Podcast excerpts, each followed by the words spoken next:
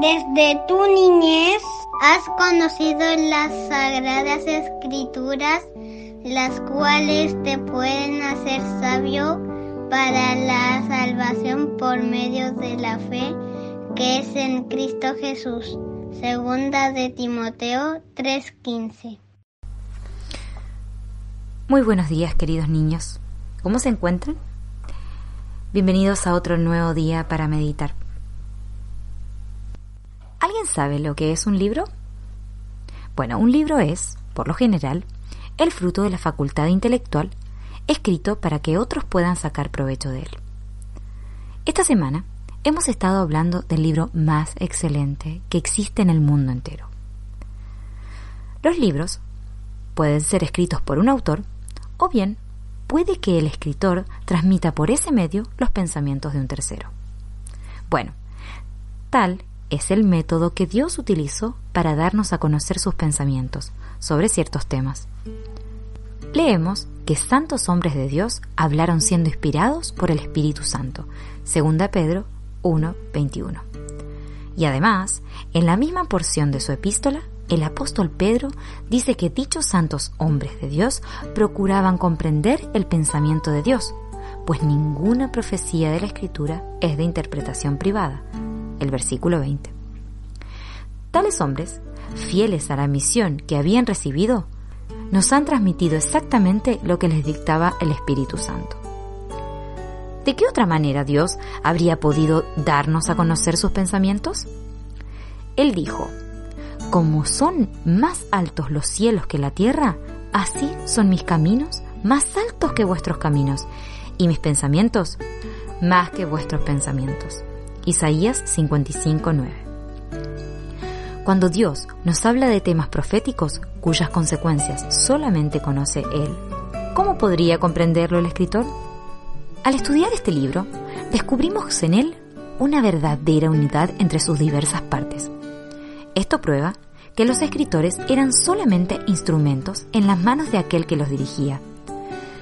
Tal como alguien lo dijo, si los libros fueron reunidos para formar una unidad perfecta, tal perfección no se debe a que existiera alguna cooperación entre sus autores, sino a la voluntad de aquel bajo cuyo poder ellos escribieron. Este libro, escrito originalmente en la lengua de dos pequeños países, vino a ser el libro universal.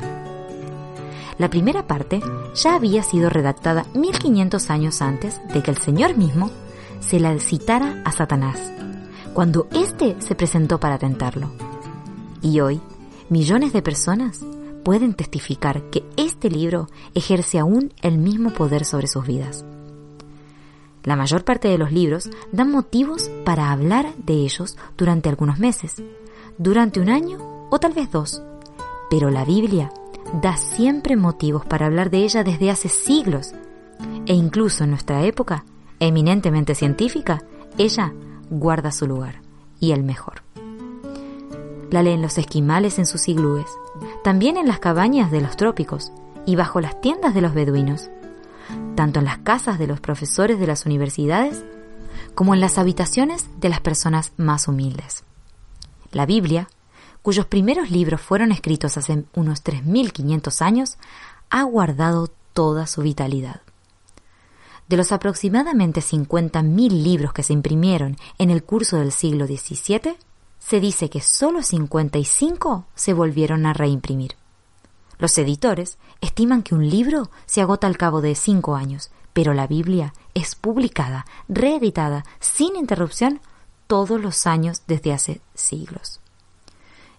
Y esto es aún más notable cuando pensamos en los furiosos ataques lanzados por sus enemigos. En el siglo IV, el emperador romano Diocleciano decidió suprimir completamente este libro e hizo quemar todas las Biblias que pudieron hallar. Luego hizo erigir una columna sobre la última que quedaba, según creía él, e hizo grabar una inscripción que decía El hombre cristiano está extinguido. ¡Qué error! ¡Qué cosa más absurda! Así pues, los siguientes pasajes, tanto del Antiguo como del Nuevo Testamento, permanecen firmes. La palabra del Dios nuestro permanece para siempre, Isaías 48.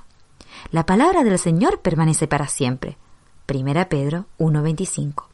Asimismo, lo que pronunció Jesús mismo. El cielo y la tierra pasarán, pero mis palabras no pasarán.